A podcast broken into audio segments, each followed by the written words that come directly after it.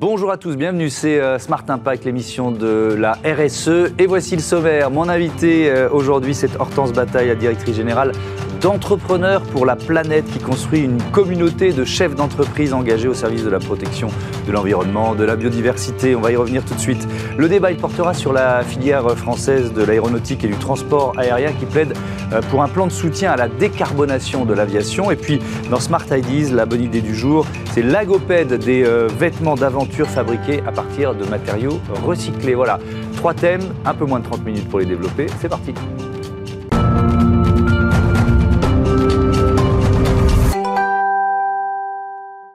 Bonjour Hortense Bataille, bienvenue. Bonjour Thomas. Vous êtes donc la directrice euh, d'entrepreneurs pour la planète. On, ouvre avec vous sur Bismart un, un, partenariat éditorial dont on reparlera euh, tout à l'heure. D'abord, cette association, association d'intérêt général, quand et puis surtout euh, pourquoi est-elle née? Pourquoi l'avez-vous créée? Alors, nous l'avons créée en 2000, 2019 à Marseille, sur un territoire qui avait grand besoin d'être accompagner sur des sujets d'écologie, de, de, transition écologique. Euh, et je l'ai créé avec Christophe Caille, qui était lui-même déjà dans les énergies renouvelables, euh, chef d'entreprise d'un groupe euh, qui développait tout, tout type d'énergie renouvelable à Marseille. Et on avait envie tous les deux, moi je viens du monde de l'entreprise aussi, mais plus sur des aspects gouvernance, gouvernance d'entreprise familiale. Mhm. Et on avait tous les deux envie d'avoir, d'apporter des compétences entrepreneuriales à des porteurs de projets environnementaux. Et donc, on, a, on est parti d'un constat que beaucoup de porteurs de projets environnementaux avaient des projets exceptionnels, très intéressants, mmh. euh, mais qui avaient souvent besoin d'être aidés, d'être accompagnés sur euh, des compétences entrepreneuriales spécifiques. Oui, parce que c'était souvent leur premier projet, ils n'avaient pas d'expérience d'entrepreneur et donc ils tombaient dans un certain nombre de pièges dans lesquels tout le monde peut tomber. Exactement. Alors, il y a en plus des, porteurs de projets qui sont des jeunes créateurs de projets mmh. et on a aussi toute une communauté de porteurs de projets qui sont plus eux-mêmes des gestionnaires d'espaces naturels donc euh, des directeurs de parcs nationaux, des directeurs d'aires protégées. Ces gens-là, en fait, ont des enjeux environnementaux euh, très importants. Et ce qui est intéressant, c'est qu'ils ont un vrai, une vraie connaissance du terrain, une vraie connaissance de l'écologie, des problématiques environnementales, mmh. mais pas toujours euh, au point ou en capacité à développer pour eux des, des, des, des sources de revenus pérennes, des, des, projets qui peuvent évidemment exister sur le long terme. Et, c'est là où l'entreprise peut intervenir être extrêmement euh, efficace et leur apporter une plus-value euh, importante. Oui, donc l'idée, c'est de créer des binômes, c'est bien ça, entre un, porteur de projet et un mentor. Euh, vous en avez créé quoi Plus de 125 On est à 125, oui. 125 en deux ans. On, a lancé l'association euh, fin 2019. On a deux ans, euh, bien, enfin deux bonnes années de développement. On est allé très très vite. Mmh. Mais comment ça match? C'est vraiment ma question de curieux, quoi. C'est-à-dire qu'il faut que quand on crée un binôme, il faut qu'il y ait de l'entente, quoi. Faut que... Alors il faut qu'il y ait de l'entente. Pour que ça matche, déjà, il faut bien comprendre les enjeux de, des, des, des, mentors qui souhaitent se porter volontaires. Donc ce sont soit des chefs d'entreprise qui par eux-mêmes décident d'adopter un projet, euh, qui sont nous dans notre base de données, dans sur notre plateforme web, je pourrais vous réexpliquer, mais et donc euh, ils, se portent volontaires et où nous allons nous solliciter les entreprises, on, va frapper à leur porte, on leur explique ce que l'on fait mmh. et on les mobilise en disant voilà vous avez envie vous d'évoluer, de réfléchir à votre transition écologique, à votre politique RSE aussi, donc euh, venez accompagner un projet, c'est extrêmement intéressant, enrichissant et surtout vous vous allez vous-même mieux comprendre les enjeux environnementaux. Mais est-ce que, euh, est -ce que ces, ces, mentors choisissent forcément des, des porteurs de projets qui sont dans leur cœur de business ou alors pas du tout Pas toujours. alors, on a certaines entreprises qui ont envie d'aller vers leur cœur de business parce que c'est pour elles intéressant d'évoluer, de voir toutes les, toutes les nouvelles euh, mmh. euh, initiatives qui existent parce qu'elles ont besoin aussi euh, d'envisager leur transition écologique. Donc ça, c'est intéressant. Mais on a, on a vraiment des, des, des, mentors qui, se, qui vont aller dans des secteurs complètement différents, notamment quand il faut accompagner un parc national ou une aire protégée. On est vraiment dans, dans l'inconnu, on va dire. Mmh. Et, et, et c'est de partager partager des moments ensemble.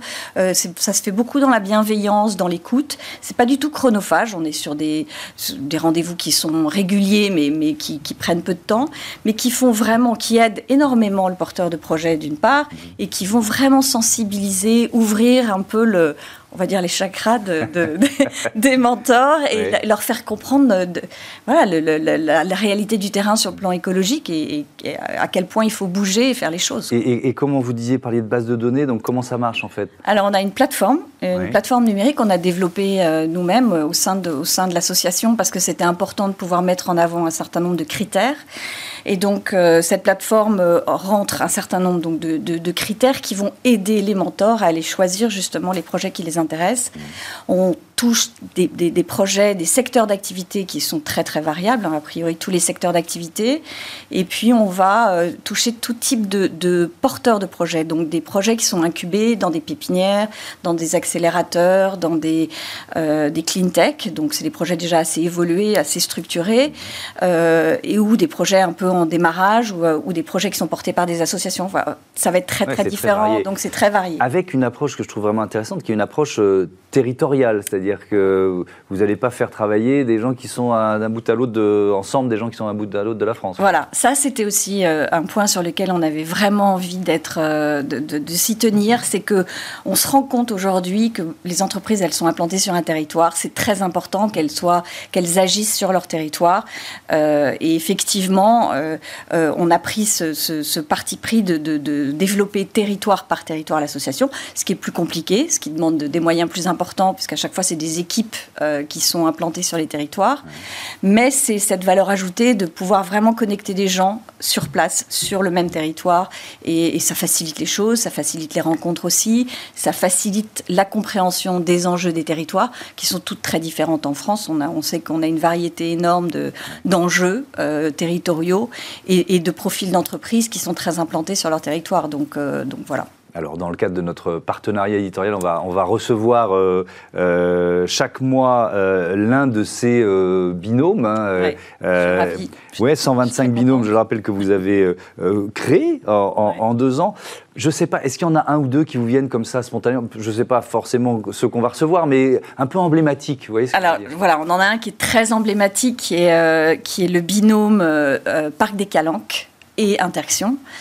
Euh, c'est un binôme qui a démarré il y a deux ans avec euh, euh, le parc des Calanques avait des enjeux très très très forts sur la destruction de la Posidonie. Bon, je ne sais pas si vous connaissez la Posidonie. C'est une algue, une algue endémique de la Méditerranée mm. qui qui souffre énormément alors qu'elle est essentielle dans l'écosystème de la Méditerranée et elle souffre surtout notamment parce qu'en fait il y a beaucoup de destruction due aux ancrages des bateaux et, et le parc avait bon plusieurs enjeux, notamment celui-là et, et son idée c'était de développer euh, des mouillages écologiques qui permettent de préserver euh, la Posidonie.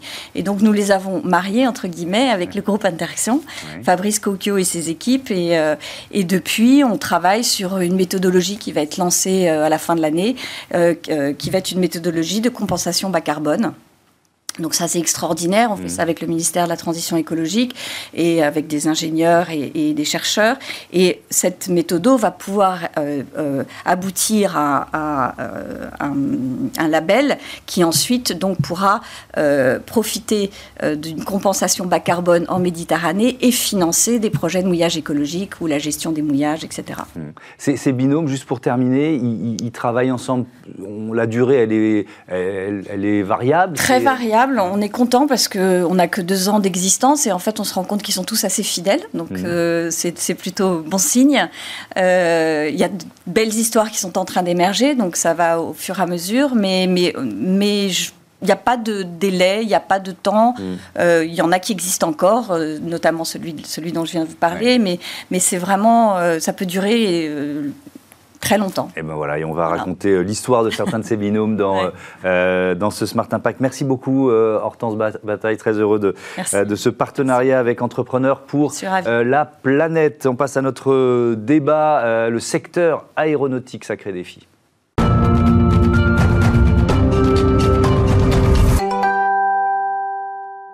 Le débat de Smart Impact, on parle donc euh, du secteur de l'aéronautique avec euh, mes invités Thomas Juin, bonjour. Bonjour. Le président de l'Union des aéroports français.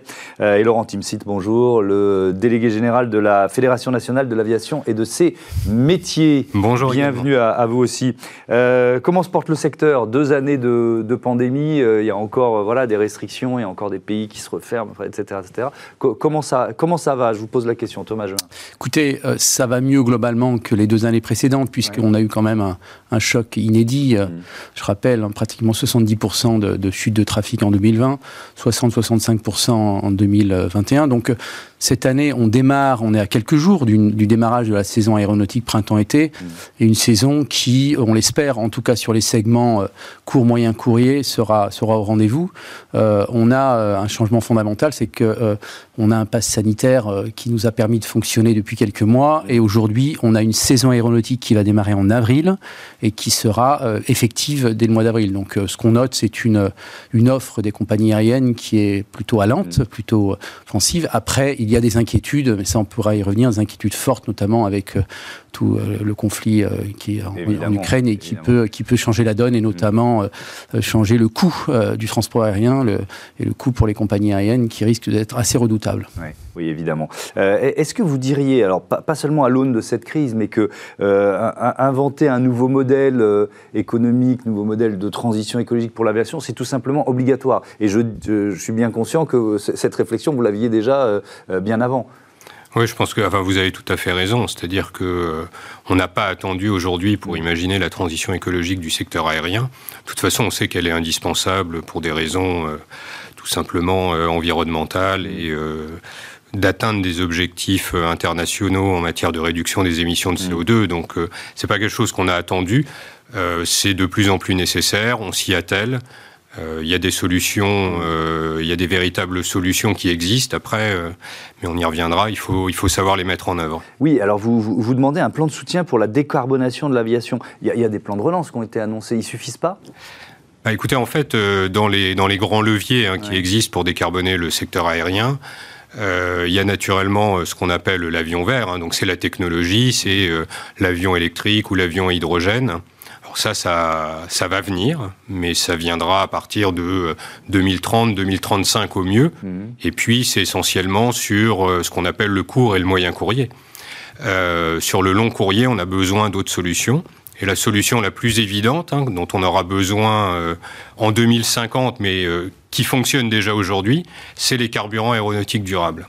Et en fait, le point qu'on met en avant aujourd'hui, c'est que le gouvernement, hein, dans France 2030, euh, investit euh, dans l'avion vert, hein, dans la nouvelle technologie, et on, lui en est euh, totalement reconnaissant, et c'est indispensable. Mais dans le domaine des carburants aéronautiques durables, là aussi, il y a besoin d'investissement. Et aujourd'hui, on a le sentiment qu'ils ne sont pas au rendez-vous là-dessus. Et que, voilà, il y a encore un effort à faire euh, en matière d'investissement dans ce domaine-là qui est absolument essentiel pour réussir la transition écologique de l'aérien. Oui, on a vu le, scénario pour cet objectif euh, zéro émission d'ici 2050, l'usage croissant de carburants non fossiles, mais c'est quoi les carburants euh, non fossiles? Alors moi, dans, une autre émission, j'ai reçu une entreprise qui travaille à partir de, de, bactéries et qui, et qui finalement nourrit les bactéries. C'est totalement une phrase de Béotien, mm. mais ça, ça peut devenir du carburant, ça nous fait rêver. C'est l'une des pistes, ça Oui, il y a plusieurs pistes. Bon, il y a le, bio, le biofuel, hein, on connaît. Alors, il faut savoir que les, carburants qui sont aujourd'hui certifiés, donc utilisables dans les avions, euh, peuvent provenir de déchets, de détritus, de huiles usagées. Mais il y a également de la recherche aujourd'hui pour aller vers du e-fuel, donc du carburant synthétique, puisqu'on sait très bien que la ressource en, déchets ne sera pas suffisante à terme, et on ne parle même pas des terres arables, puisque là, l'aérien ne prendra pas sur les terres arables. Donc ce carburant, ce que disait Laurent Timsit, ce qui est, il y a une chance fabuleuse, c'est qu'il est utilisable aujourd'hui. C'est-à-dire que le taux d'incorporation de ce carburant mmh. est possible dans les avions jusqu'à 50% des réservoirs. Et, ça montera à terme à 100%. Et donc, euh, donc quoi Il faut booster la ah bah, filière pour pouvoir l'utiliser, c'est ça? Aujourd'hui, 50% de la décarbonation du transport aérien, mmh. on le sait, viendra de ce carburant. 50%. Donc l'enjeu, il est où? Il n'est pas technique. Il est aujourd'hui dans le développement de la filière. Elle est insuffisante, elle est même quasiment inexistante. Et donc pour développer cette filière, il faut quoi? Une réglementation européenne, au moins, c'est ce qu'on demande. Alors, à l'échelle mondiale, il faudra, mais au moins européenne. Donc, ce qu'on demande, c'est des taux d'incorporation qui soient suffisamment ambitieux et progressifs. Ça veut dire quoi, ça? C'est quoi? Aujourd'hui, l'objectif qui est fixé par l'Europe, c'est 2% en 2030. Et ensuite, 2% de, de, taux d'incorporation, c'est-à-dire de, de ces carburants-là dans, dans, les avions, ce qui est insuffisant à notre sens. Vous voyez, donc le, secteur vise allons plus vite. Oui, exactement. On dit soyons plus ambitieux pour réduire encore plus les émissions du secteur. Donc ce qu'on demande, c'est 10% en 2030 pour que ce soit plus progressif ensuite et monter jusqu'à 50, 60 et 80%. Ce qu'il faut savoir, l'enjeu, il est énorme. Ces carburants permettront si on y arrive, en 2030, de réduire de 70 à 80% les émissions du secteur. 70 à 80%. Donc ce qu'on dit aujourd'hui, c'est le gouvernement français euh, engage des, actions. Je crois qu'il y a des appels à manifestation d'intérêt, 400 millions d'euros mis dedans. Mais ce qu'on demande surtout, c'est qu'il y ait une politique globale, une politique fiscale, une politique cohérente à l'échelle française, européenne, mmh. qui amène toute la filière vers ce carburant durable. Aujourd'hui, ce n'est pas du tout engagé. Ça, veut dire, le que, comment ça marche? Comment ce carburant durable, il est, est produit à partir de quoi? À partir de quels déchets? Alors en fait, euh, bon, il y a plusieurs technologies. Hein. Euh, je pense que Thomas euh, Thomas Join l'a bien mentionné. Il y a des technologies déjà matures aujourd'hui à, base de d'huile usagée ou de déchets forestiers. Ça, on peut le faire très facilement, mais il faut trouver la biomasse suffisante pour le faire. Mmh. Et puis il y a ce qu'on appelle les carburants synthétiques. Ça, c'est des carburants de nouvelle génération mmh. sur laquelle là il y a besoin encore de faire de la recherche-développement et de mobiliser des sommes. Mmh. Donc c'est autour de ces deux technologies, et pour lesquelles d'ailleurs au niveau européen il y a des, euh, voilà, il y a des, des, niveaux d'ambition qui ont été fixés, mmh. c'est sur ces deux technologies euh, qu'on essaie d'avancer, mais pour ça on a besoin de financement, alors de financement non seulement pour bâtir une filière, hein, euh, en France, hein, d'ailleurs, parce que ça contribuera à l'indépendance énergétique mmh. de la France, ça contribuera aussi à créer des emplois, donc on a besoin d'investissement pour ça, mais on a aussi besoin euh, d'investissement pour réduire le coût de ces carburants, parce qu'aujourd'hui, en l'état, euh, ça va coûter de 4 à 10 fois plus cher. Donc ça veut dire quoi? Il faut de l'incitation fiscale il faut... Exactement, il faut de l'incitation fiscale, parce que mmh. sinon, les compagnies aériennes seront dans l'incapacité d'absorber un tel choc, en particulier si euh, les mêmes conditions ne s'appliquent pas aux compagnies euh, d'autres continents. Et ça, c'est vraiment, il y a un problème de distorsion de concurrence euh, qui peut exister si la réglementation qui est adoptée se mmh. fait uniquement à l'échelle régionale et n'est pas développée également à l'échelle globale. Et donc ça, c'est un aspect sur lequel on est très vigilant. Et dès lors que ça ne serait pas le cas, mhm. euh, il faudrait effectivement euh, que les euh, entreprises européennes hein, puissent bénéficier de dispositifs fiscaux les aidant à affronter la concurrence internationale. Mhm.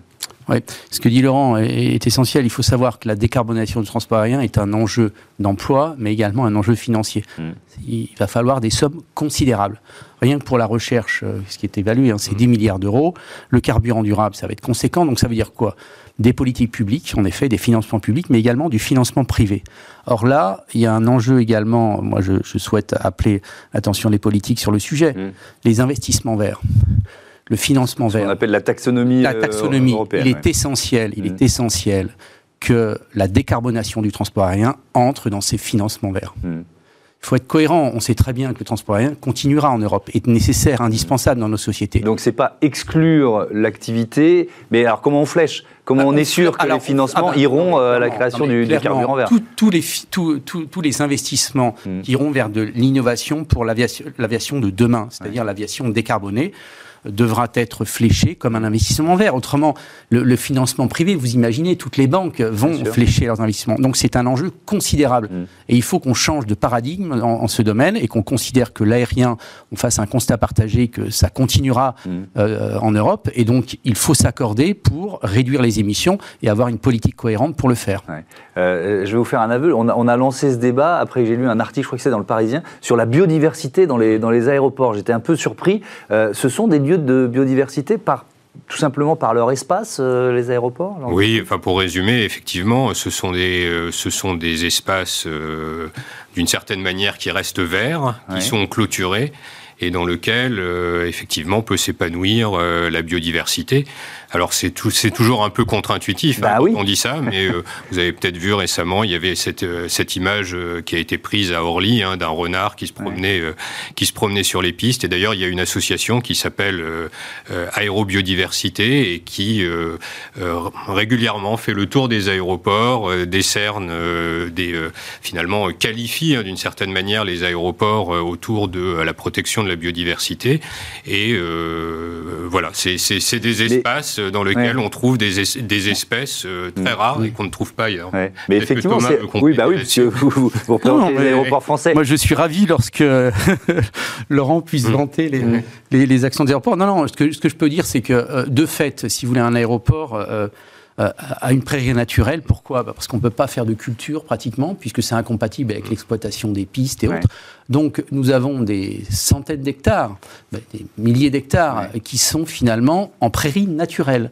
À tel point que le conservatoire, euh, également euh, naturel, vient aujourd'hui sur certains aéroports, je ne vais pas en citer pour en faire la pub, mais vient sur certains aéroports pour prélever des graines dans, dans, la- dans- dans- donc dans les prairies naturelles des aéroports pour les replanter dans des endroits où les cultures, finalement, l'agriculture a Ouais. réduit ces prairies naturelles. Ouais. Donc oui, en effet, les aéroports sont des prairies naturelles avec une biodiversité en termes de, de plantes, en termes animalières. Et donc, euh, bon, euh, ce que ce qu'on veut dire par là, c'est que l'action des aéroports en termes de de- d'environnement ne se limite pas à la réduction des du CO2. On Mmh. est discret en la matière, mais il y a de multiples actions et la biodiversité est un élément fondamental, en effet, des aéroports français. Merci beaucoup à tous les deux d'être venus euh, présenter euh, ces, ces enjeux, cette ambition euh, écologique aussi des aéroports. C'était passionnant on a chassé quelques idées reçues. On adore ça dans cette émission. On passe à Smart Ideas tout de suite. On part à l'aventure, mais avec des vêtements à base de matériaux recyclés.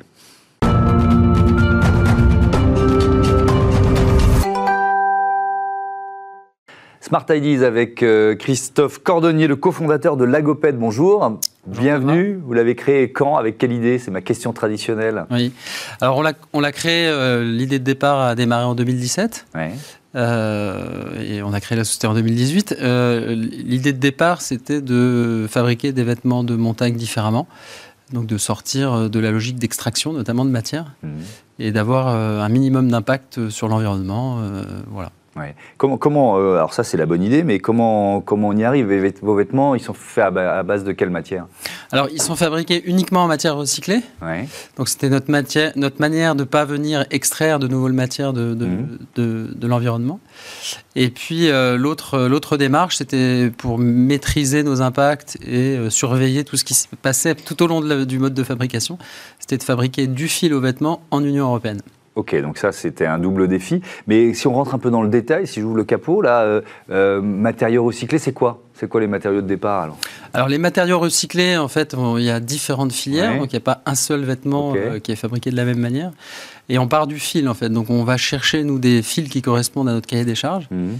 Et on aura des fils de coton recyclés, des fils Ouais. de laine recyclés, des fils de polyester recyclés, polyamide recyclé, etc. Et, euh, et un, un défi technique, j'imagine, à relever, parce que vous avez fait le choix de ne pas utiliser de PFC, c'est un perturbateur endocrinien euh, connu. Oui. Euh, sauf que les vêtements outdoor, il faut qu'ils soient, euh, il faut qu'ils résistent au mauvais temps, etc., etc. Comment vous relevez ce défi? Alors, dès le départ, effectivement, il y a des substances hein, qui sont utilisées dans l'industrie textile et, et- et ailleurs. hein. donc les composés fluorés, les, les PFC. On les retrouve dans les poêles à frire hein, Ouais. historiquement pour que ça n'attache pas quand, Mhm. on, quand on cuit. Donc c'est utilisé, c'est le même produit qui est utilisé effectivement pour rendre les produits déperlants. Mhm. Et donc, on peut euh, renverser euh, du gras sur son vêtement sans faire de tâches. Donc, on n'utilise pas ces produits-là. Et c'est la membrane, en fait, qui est à l'intérieur du, du vêtement qui vient stopper l'eau. Donc ça, c'était un défi technique à, à relever euh, pour vous. S'appelle euh, votre entreprise s'appelle Lagoped. Euh, on voit le logo, c'est la perdrix des neiges, c'est ça? Exactement. Alors, c'est un oiseau euh, assez discret, Ouais. frugal et sobre, donc qui Mhm. correspond bien à nos valeurs, à nos valeurs de marque, et qu'on trouve dans toutes les Alpes, les Pyrénées. En fait, c'est un oiseau qui, qui vit dans tout l'hémisphère nord, donc on retrouve partout dans les zones froides Ouais. et fraîches. Euh, et c'est un, un animal intéressant parce que c'est un, un animal déjà qui change de couleur entre l'hiver et l'été, donc il y en a, il y en a peu. Et donc, il s'adapte à son environnement. Donc, ça, il nous pousse à nous adapter aussi. Et puis, euh, et puis c'est une relique glaciaire. Donc, c'est un animal qui a survécu, qui s'est adapté au réchauffement climatique il y a, il y a 10 000 ans. Donc voilà, c'est aussi le, défi d'aujourd'hui de s'adapter au réchauffement qui, arrive. C'est vraiment un bon choix de, de nom lauréat euh, de l'éco-tremplin de Radio Mont-Blanc euh, l'an dernier. Euh, je posais la même question hier à un autre lauréat. c'est bon pour l'ego, c'est super, il y a de la fierté, mais qu'est-ce que ça change? Alors déjà, merci à Radio Mont Blanc hein, d'organiser et d'avoir cette, euh, cette, euh, cette, démarche. Euh, ce qui est intéressant, bah, ça nous donne de la visibilité. Mmh. Et, en tant que petit acteur, petite marque naissante, c'est important pour nous de gagner en notoriété, en visibilité. Et puis après, avec, avec notre parrain, qui est la société Bontaz, voilà, on a pu avoir des échanges sur des points techniques notamment plus sur la partie logistique ou, hmm. euh, taxes douanières, etc. Mais qui... Ça vous a fait gagner du temps, quoi Ça fait gagner du temps, ça apporte de l'expertise et ça nous permet, nous, d'aller plus vite voilà, sur, des, sur des sujets pointus sur lesquels on n'a pas forcément euh, toute la maîtrise. Merci beaucoup, euh, Christophe Cordonnier, d'être venu nous présenter l'agopède. Bon vent à votre perdrix des neiges. Voilà, c'est la fin de ce numéro de Smart Impact. Merci à toutes et à tous de votre fidélité à Bismart, la chaîne des audacieuses et des audacieux.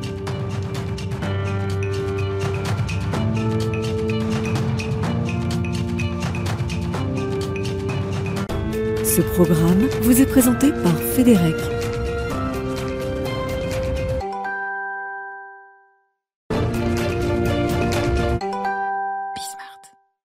C'est une euh, semaine spéciale recyclage que je vous propose sur euh, Bismart. Le déchet d'aujourd'hui constitue la ressource de demain. Voilà le, le leitmotiv de nos échanges et la mission de la euh, Fédérec. Je suis aujourd'hui une nouvelle fois avec François Excoffier, le président de la Fédérec.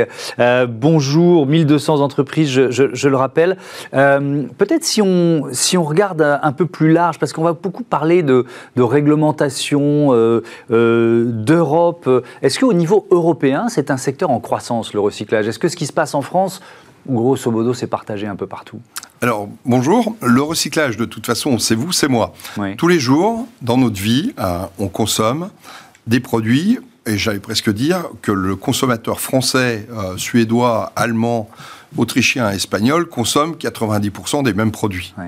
vous aurez peut-être un peu plus d'huile d'olive dans les pays... Euh, mais c'est à peu près la même chose. Latin que dans les pays scandinaves, mais par contre, on consomme à peu près les mêmes biens d'équipement. Hmm. Donc, euh, la réglementation européenne, bah, il y a la transposition en droit français, pour certains. Et par contre, il y a les décrets d'application qui s'appliquent directement. Donc aujourd'hui, que ce soit sur le territoire français, le législateur légifère énormément autour de l'environnement et des déchets, hmm. pour notre bien à tous. Euh, la loi AGEC euh, s'achève. AGEC, anti-gaspillage, économie, circulaire, que la loi climat démarre dès le lendemain. Donc, on, pour l'Europe, c'est à peu près la même chose. Madame Ursula euh, von der Leyen, von der Leyen a fait feu de tout bois. Mhm.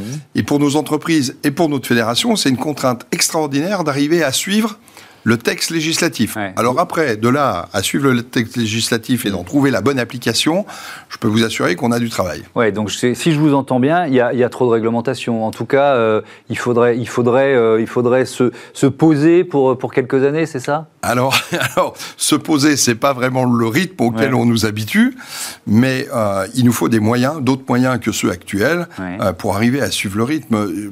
Le législateur, chaque fois que euh, il y a une question, il répond par une REP, une responsabilité élargie du producteur. Hmm. Pour vulgariser la chose, c'est chaque fois qu'un produit est créé et mis sur le marché, vous payez quasiment une éco-taxe bientôt sur tous les sujets. C'est le principe pollueur-payeur qui s'étend euh, de plus en plus. Décrit dans la loi de 75, euh, mais en tout cas, c'est pas forcément le pollueur, le, mais c'est le metteur sur le marché. On a bien compris. Donc aujourd'hui, il y a des, il y a, on alerte sur plusieurs sujets. Un, il y a des sommes colossales qui sont levées euh, au moment de la vente sur le consommateur. Cet argent-là sert à récupérer le produit et le recycler.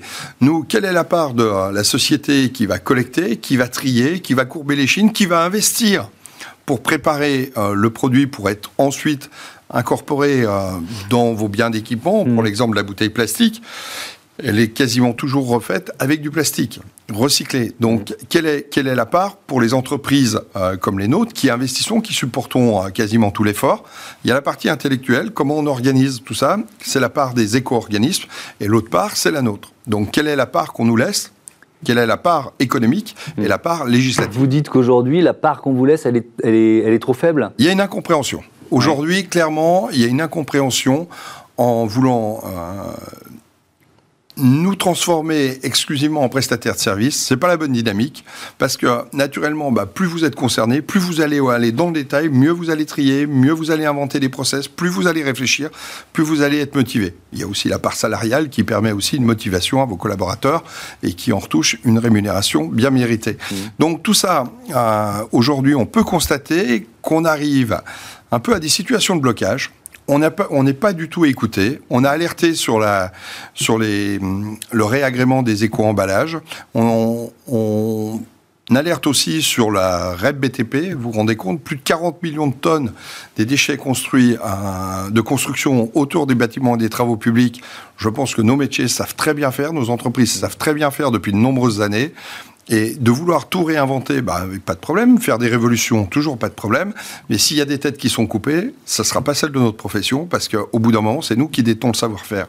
On le détient depuis longtemps, mmh. et je pense qu'il faut que les pouvoirs publics nous entendent un tout petit peu plus sur, en tout cas, la méthodologie et le savoir-faire, et la part qui nous restera à l'issue du, du, process. Le message est passé. Merci euh, François Excoffier. À bientôt sur, euh, sur Bismart. Notre semaine spéciale recyclage euh, continue. vous verrez notamment comment les régions s'impliquent d'ores et déjà.